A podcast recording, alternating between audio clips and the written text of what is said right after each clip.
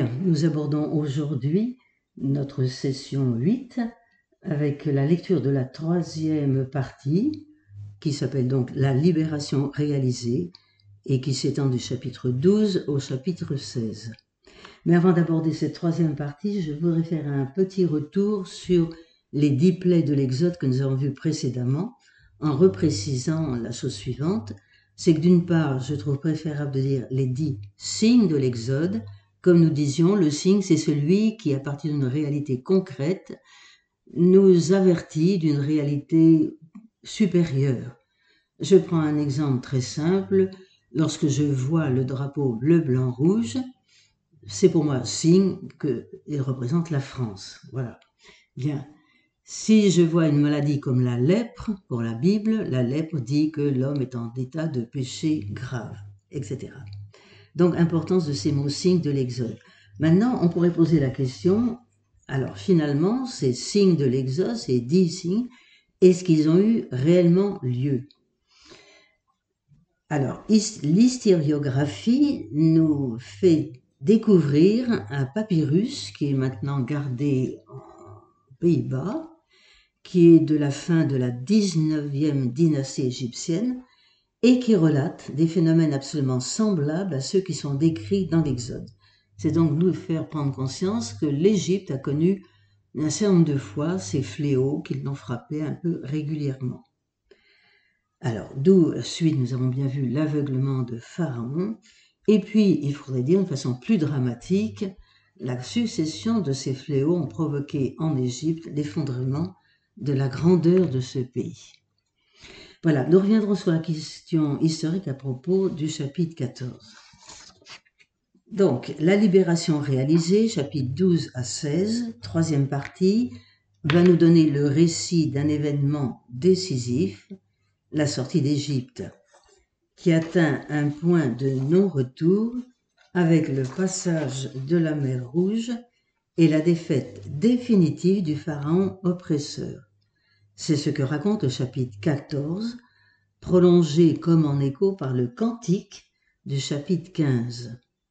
Ce qui précède et ce qui suit comporte des récits de départ, de marche au désert, et aussi une référence très marquée aux institutions qui commémorent la liberté donnée par Dieu à son peuple, la Pâque et le sabbat, sur lequel nous arrêterons également un peu plus longuement. On a donc trois sections. La Pâque et la sortie d'Égypte, chapitres 12 et 13.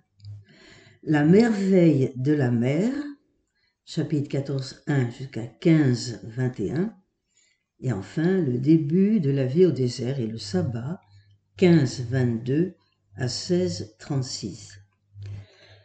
Donc, première partie, chapitre 12 et 13, la Pâque et la sortie d'Égypte, c'est une session une section assez longue qui comporte au centre un bref récit de la sortie d'Égypte proprement dite.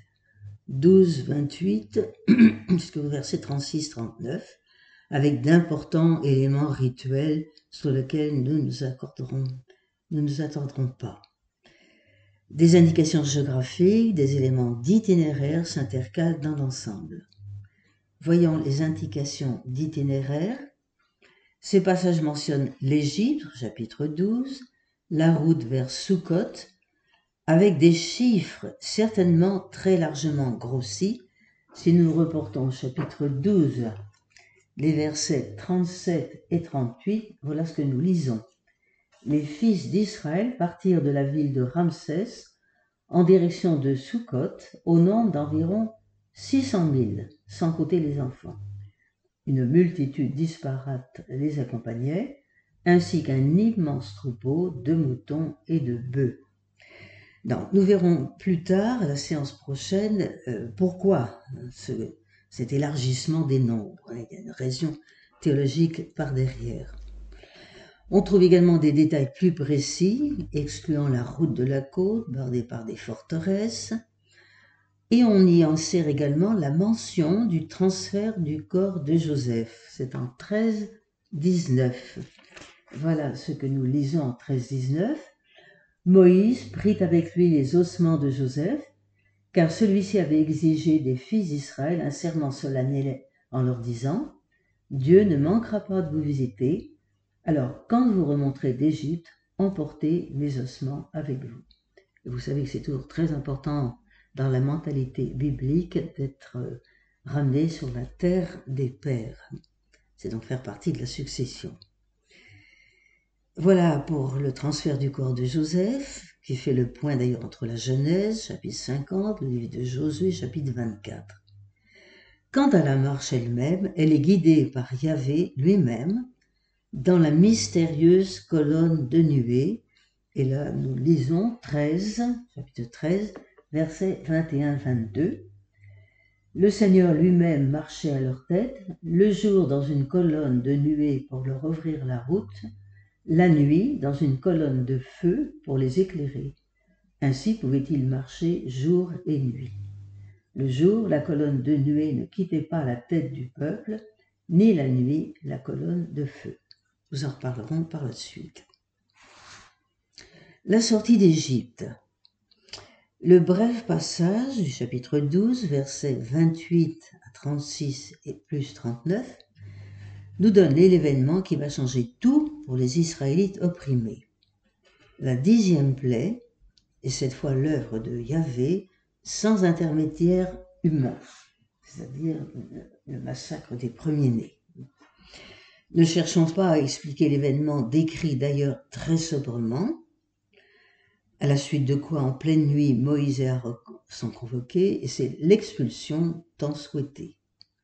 L'essentiel, c'est que la situation initiale est entièrement retournée. Israël était menacé d'extermination par la mort de ses fils. C'est maintenant la puissante Égypte qui, par la force du Dieu des petits, est l'objet d'une telle extermination. Voyons un peu dans le détail certains de nos versets du chapitre 12. Chapitre 12, verset 1 voilà ce que nous entendons. Dans le pays d'Égypte, le Seigneur dit à Moïse et à son frère Aaron, ce mois-ci sera pour vous le premier des mois. Il marquera pour vous le commencement de l'année et va donner comme renseignement le fait de prendre un agneau par famille, un agneau par maison. Donc, il faut savoir que tous les traités sur la Pâque mettent en relation le sacrifice de l'agneau pascal et le salut accompli par le Christ. La fête des pains sans levain et la Pâque sont célébrées comme une seule fête commémorative de la délivrance de l'Égypte. Les azimes sont le signe de la purification accomplie par le Christ. Paul le reprendra dans l'Épître aux Galates, chapitre 5, versets 9 à 12. Les pères rappellent que cette nourriture convient à la hâte du voyage, tout en lui donnant une signification morale, c'est-à-dire que toute trace du mode de vie égyptien doit disparaître. D'où la nécessité de remplacer entièrement toute la nourriture de la famille.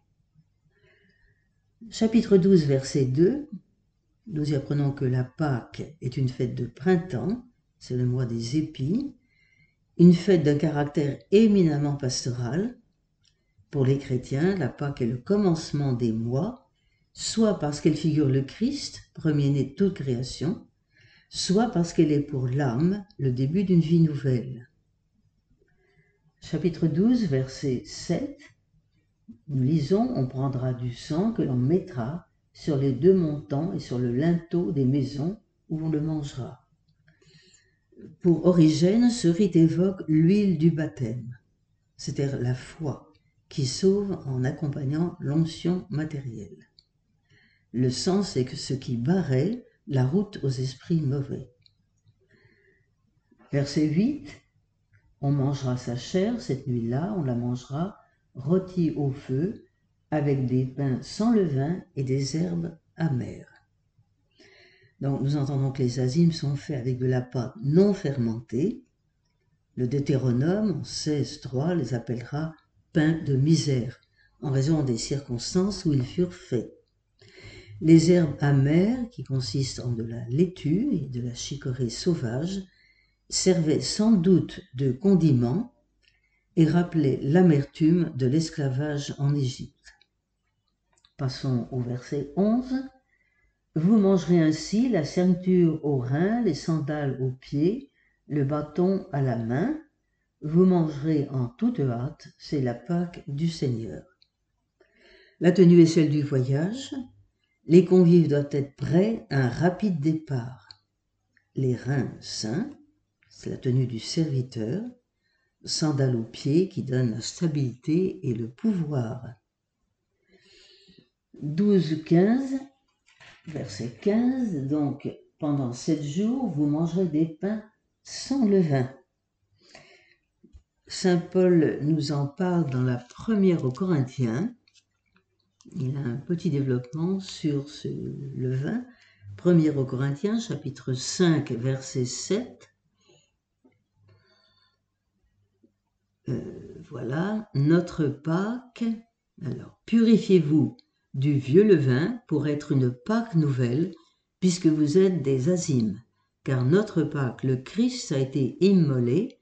Ainsi donc, célébrons la fête non pas avec du vieux levain, ni un levain de malice et de méchanceté, mais avec des azimes de pureté et de vérité.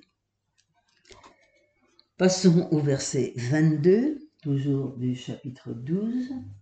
Vous prendrez un bouquet d'hysope, vous le tremperez dans le sang que vous aurez recueilli dans un récipient, et vous étendrez le sang sur le linteau et les deux montants de la porte. L'hysope est une plante aromatique utilisée dans divers rites de purification et qui, grâce à ses feuilles serrées et velues, pouvait servir de goupillon. Passons verset 27. Voilà, les fils vont vous demander que signifie ce rite, vous répondrez. C'est le sacrifice de la Pâque en l'honneur du Seigneur. Il a passé les maisons des fils d'Israël en Égypte. Lorsqu'il a frappé l'Égypte, il a épargné nos maisons. Alors le peuple s'inclina et se prosterna. Donc c'est le commentaire que fait le père de famille à la demande convenue d'un des fils et ce commentaire doit rappeler trois choses. La Pessa, le passage, le saut qu'on fait pour franchir un obstacle, qui a donné le mot Pâques. Donc la Pessa, parce que Dieu a franchi les maisons de nos pères en Égypte. Deuxième chose, la Massa, puisque nos pères ont été libérés en Égypte. Et enfin, troisième élément, Maror, puisque les Égyptiens ont rendu amer l'existence de nos pères dans leur pays. Alors, nous arrivons à la fin avec le verset 29 qui va décrire le dixième signe donné, la mort des premiers-nés. Je vous le laisse lire, c'est au milieu de la nuit, donc le Seigneur frappa tous les premiers-nés de l'Égypte, du premier-né de Pharaon, qui siège sur nous jusqu'au premier-né du captif dans sa prison, etc. C'est un passage évidemment très difficile et on se pose la question comment interpréter le massacre des premiers-nés dont le Seigneur est l'auteur et dont il a l'initiative? Évidemment, dans la lutte contre le mal, il convient d'arrêter tous les mouvements mauvais dès leur apparition. On peut, évidemment, pour s'éclairer déjà au moins provisoirement, avoir recours au prophète Isaïe, au chapitre 19, les versets 20 et 22, voilà ce que nous lisons et qui est une certaine lumière déjà jetée sur la compréhension de ce signe. Donc je vous dis Isaïe 19, 20, 22. Ce jour-là, il y aura un hôtel dédié au Seigneur au milieu du pays d'Égypte. Ce sera un signe et un témoin de Yahvé Sabaoth au pays d'Égypte quand ils crieront vers le Seigneur, c'est-à-dire les Égyptiens, par crainte des oppresseurs, il leur enverra un sauveur et un défenseur qui les délivrera. Yahvé se fera connaître des Égyptiens, et les Égyptiens connaîtront Yahvé, et ce jour-là, ils offriront sacrifices, oblations, ils feront des vœux à Yahvé, et ils les accompliront. Et si Yahvé frappe les Égyptiens, il frappera, guérira, et ils se convertiront au Seigneur. Voilà un passage qui me semble tout à fait éclairant pour commencer une explication, une explication à ce passage tout à fait étonnant et un peu déroutant, il faut bien le dire. Verset, alors nous avons en 12, 37, j'y faisais allusion tout à l'heure, les fils d'Israël partirent de la ville de Ramsès en direction de, en au nombre d'environ 600 000. Donc, il faut voir plutôt, comme nous disions, c'est un chiffre évidemment gonflé d'une façon exagérée, excessive, mais il faut voir la valeur numérique de 600 000. Sa valeur numérique, c'est Béné Israël, c'est-à-dire fils d'Israël. Alors voilà déjà qui nous permet de réduire le nombre d'une phase numérique. Passons au verset 42. Ce fut une nuit de veille pour le Seigneur quand il fit sortir d'Égypte les fils d'Israël, ce doit être pour eux de génération en génération une nuit de veille en l'honneur du Seigneur. Voilà, la garde vigilante du Seigneur lui-même pour libérer son peuple. La seconde fois, il s'agit de la garde du peuple en l'honneur du Seigneur pour rappeler son action salvatrice.